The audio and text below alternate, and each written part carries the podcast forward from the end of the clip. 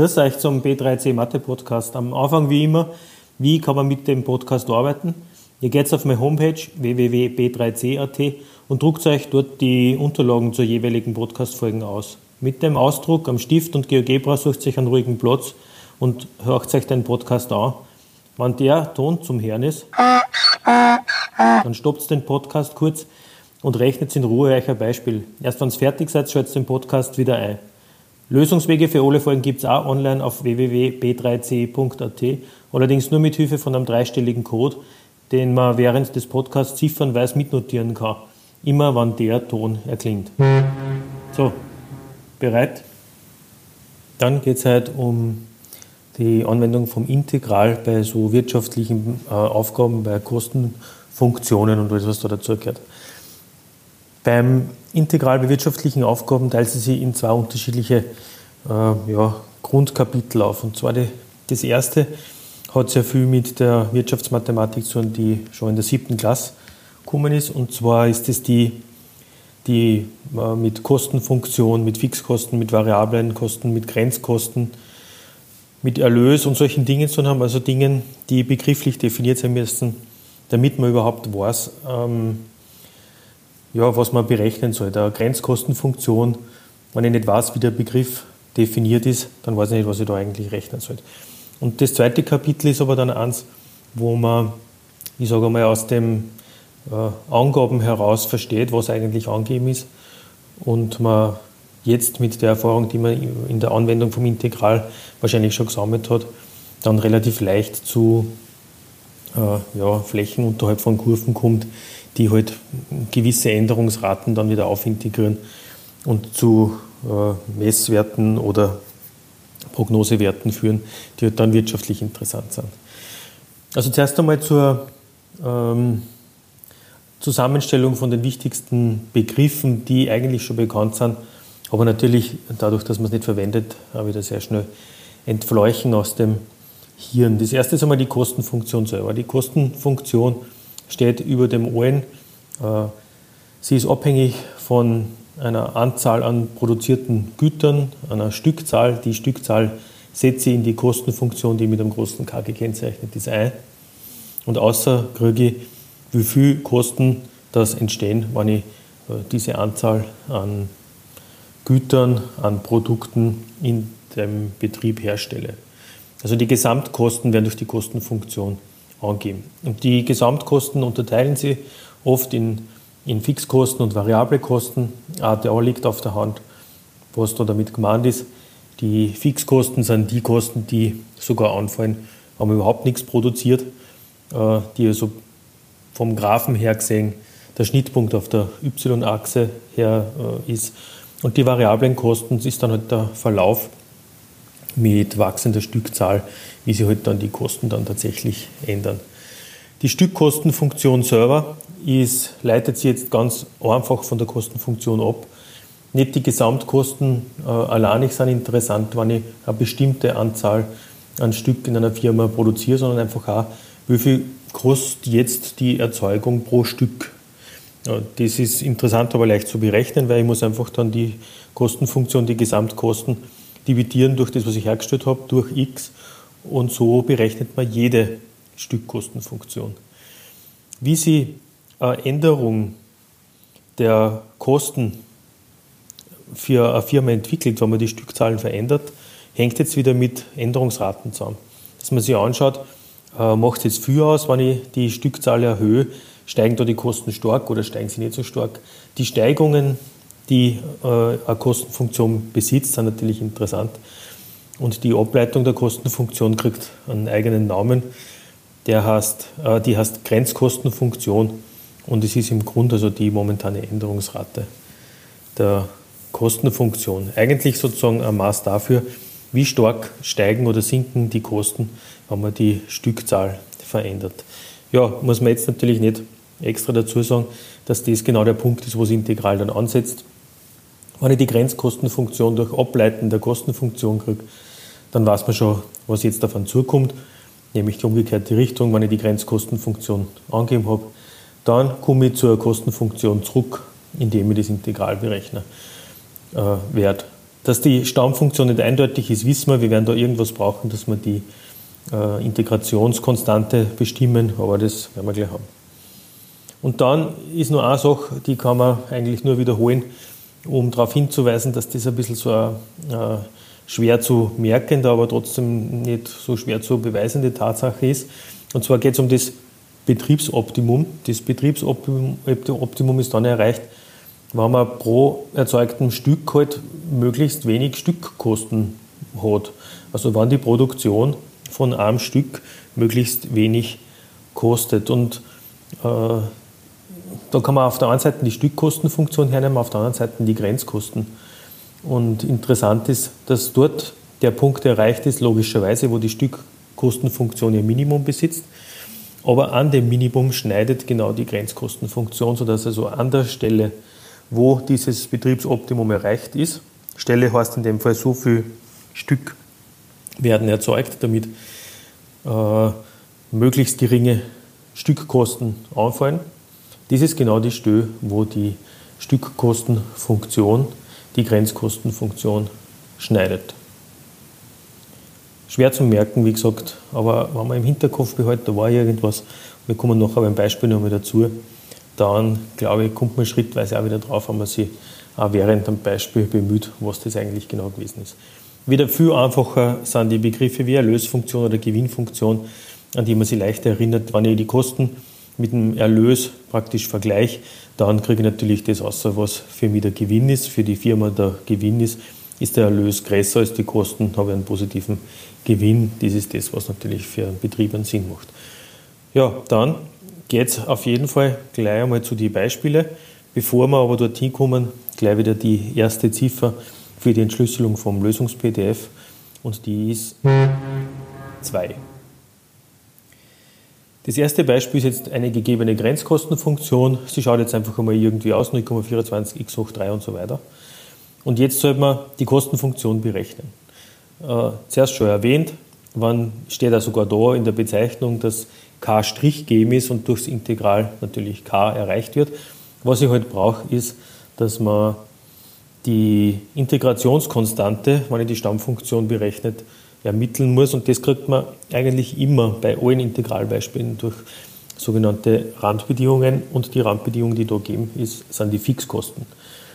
Fixkosten von 30.000 Euro bedeutet, dass bei der Kostenfunktion an der Stelle 0, also dort, wo die y-Achse ist, dort, wo nur überhaupt kein einziges Stück produziert wird, schon 30.000 Euro entstehen. Und das hilft natürlich weiter, wenn man sich jetzt in der GeoGebra Lösungsdatei da anschaut, was gemacht worden ist, dann ist das erste einfach das Berechnen von der Grenzkostenfunktion des Integral berechnen. Da kriege ich es außer aber nur mit einer Integrationskonstante hinten dran.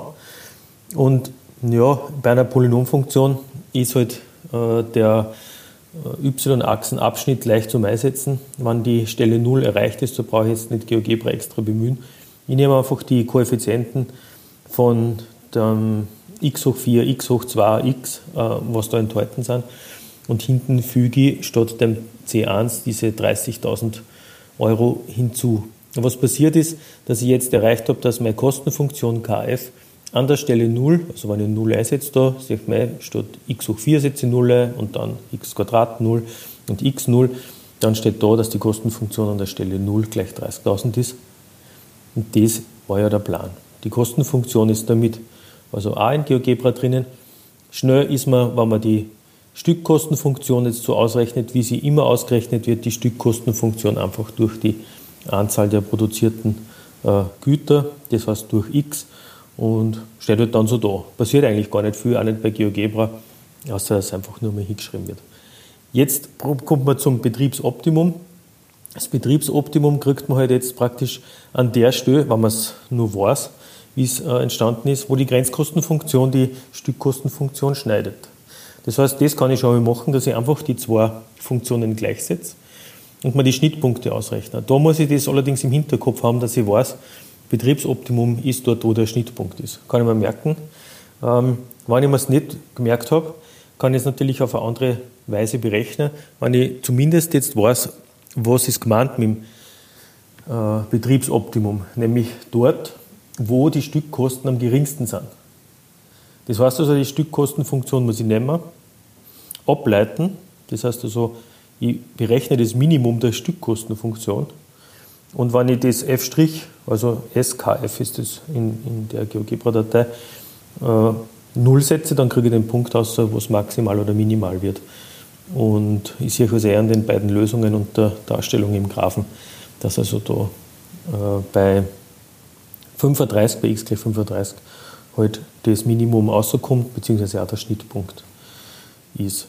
Und wie groß sind die Stückkosten jetzt am Betriebsoptimum? Ja, dann äh, äh, berechnet die halt die, die Stückkosten und ähm, setzt für diese 35,28 die Stückkostenfunktion einfach ein.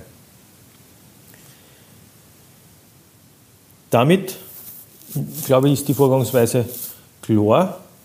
Und für das zweite Beispiel kann ich euch einfach losrechnen lassen.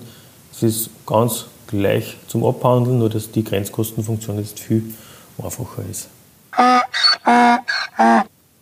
Die Lösung, die dabei rauskommt, ähm, wir haben als äh, Kostenfunktion 24 25 x plus 56 Fünftel. Wir haben als Stückkostenfunktion ganz normal die Kostenfunktion durch x, die brauche ich gar nicht jetzt extra nochmal aufzählen. Und wir haben als Betriebsoptimum interessanterweise aber unendlich. Äh, das bedeutet, dass man bei wachsender Anzahl von produzierten Gütern immer nur niedrigere äh, Stückkosten erhält. Was jetzt ja gar nicht so unvorstellbar ist, dass man sagt, ja, je mehr ich produziere, desto billiger wird es. Ich habe jetzt kein direktes Optimum, sondern das liegt eigentlich bei unendlich. Und wenn ich die Stückkosten am Betriebsoptimum äh, jetzt berechnen möchte und ich weiß, das wird aber eigentlich unendlich groß, dann müsste ich immer die Stückkostenfunktion nur einmal anschauen und dann sehe ich, äh, genauso wie es in GeoGebra dargestellt ist, dass der erste Summand der Stückkostenfunktion, also das 24 25 x, wenn ich das durch x dividiere, dann bleibt es bei die 24 25 Und der zweite Summand, das ist eine Konstante, die wird auch durch x dividiert, weil ja die ganze Kostenfunktion durch x dividiert wird. Wenn da das x unendlich groß wird, dann wird das 0. Das bedeutet, dass meine Stückkosten am Betriebsoptimum, das heißt also unendlich viel produziert, dann 24, 25 sind. Das ist jetzt das eine große Kapitel. Bevor wir zum nächsten kommen, die zweite Zahl zum Entschlüsseln vom Lösungs-PDF und das ist 6.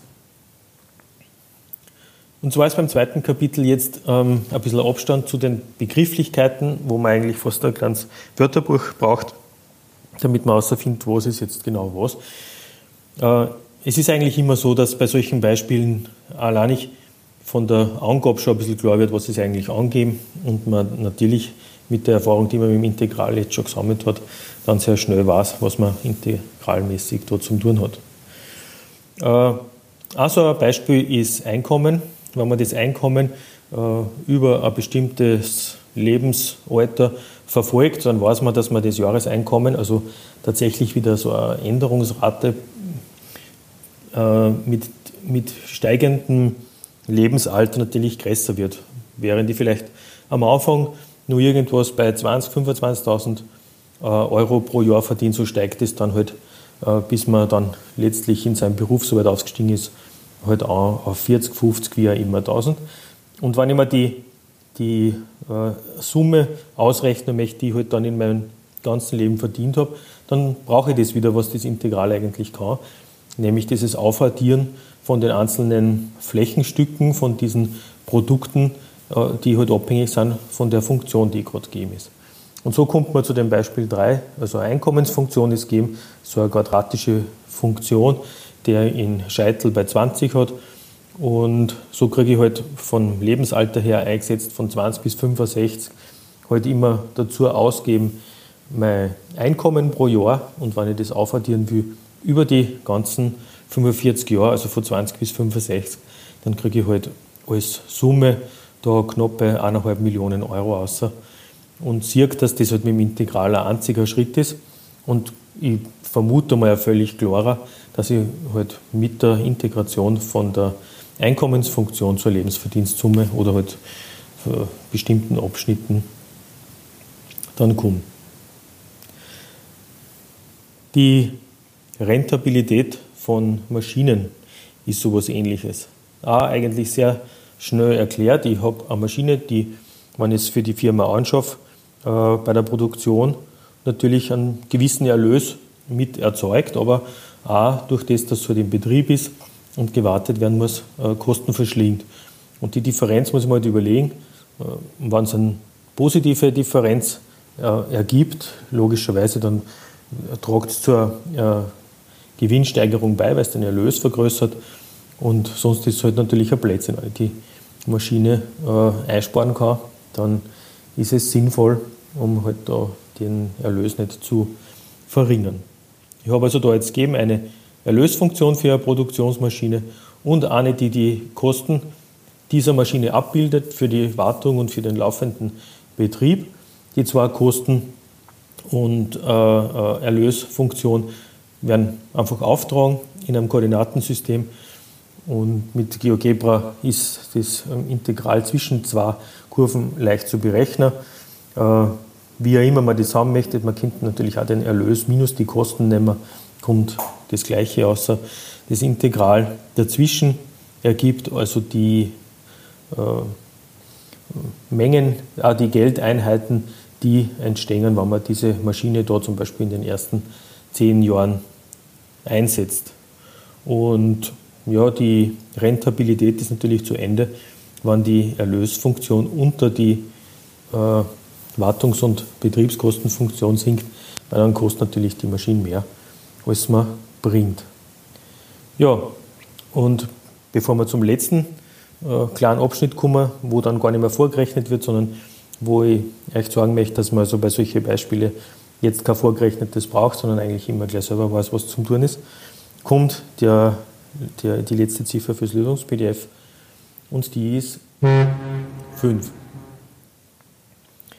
Und zwar geht es beim letzten jetzt um den Zahlungsstrom. Als Zahlungsstrom äh, bezeichnet man eine Größe, die so äh, angibt, und zwar Geldmenge pro Zeiteinheit.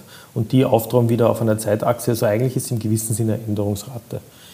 Ich habe auf der Y-Achse also Euro pro Stunden oder Euro pro Jahre oder Euro pro Monate, irgend sowas. Und habe auf der X-Achse eine Zeitachse. Das heißt also, der Vergleich mit der Änderungsrate ist durchaus äh, zulässig, weil man da auch immer solche geschwindigkeitsähnlichen Angaben auf der Y-Achse und die Zeitachse dazu gehabt haben. Man braucht solche Zahlungsströme im Bankwesen, im Kreditwesen, klar. Und da jetzt ganz vereinfacht bei der Wirtschaftlichkeit von einem Supermarkt so ein Beispiel, das ich, wie gesagt, äh, einfach euch überlasse. Äh, es geht darum, dass man über eine bestimmte Öffnungszeit hin mit einer Funktion den Erlös oder die Einnahmen, wie er immer, eines äh, Supermarkts abbildet und halt dann schaut, wie schaut das um 9 aus, um 10, um 12, um 3, um 6, wie auch immer. Wenn ich die Funktion zur Verfügung habe, die mir die Einnahmen pro Stunde angibt, dann kann ich das natürlich wieder im Integral leicht berechnen. Und deshalb das letzte Beispiel jetzt wieder für euch. Das ist Beispiel 5 und es geht los. Die Lösung vom Beispiel 5, ähm, der Zahlungsstrom um 9 Uhr, ist also dort, wo äh, t gleich 0 ist. Der ist tatsächlich größer wie die um 15 Uhr. Äh, bei B kommt außer, dass 30.350 äh, Geldeinheiten da über, im, im Lauf des Tages eingenommen werden. Ich weiß jetzt gar nicht, ob Euro da gemeint waren in dem Beispiel. Und der Hälfte dieses Tageserlöses äh, ist in etwa nach siebeneinhalb Stunden äh, eingetreten. Siebeneinhalb Stunden, das ist also ungefähr 16.30 Uhr. Gut, das war es schon wieder. Integral Wirtschaft, sehr übersichtlich, zwei Kapitel, wie gesagt. Eins mit Vokabeln dazu, Grenzkostenfunktion, Stückkostenfunktion und so weiter. Und eins eigentlich mit Hausverstand zu lösen, sehr angenehm und praktisch. Das war's wieder. Die Verabschiedung ist wie immer kurz. Bis zum nächsten Mal auf B3C.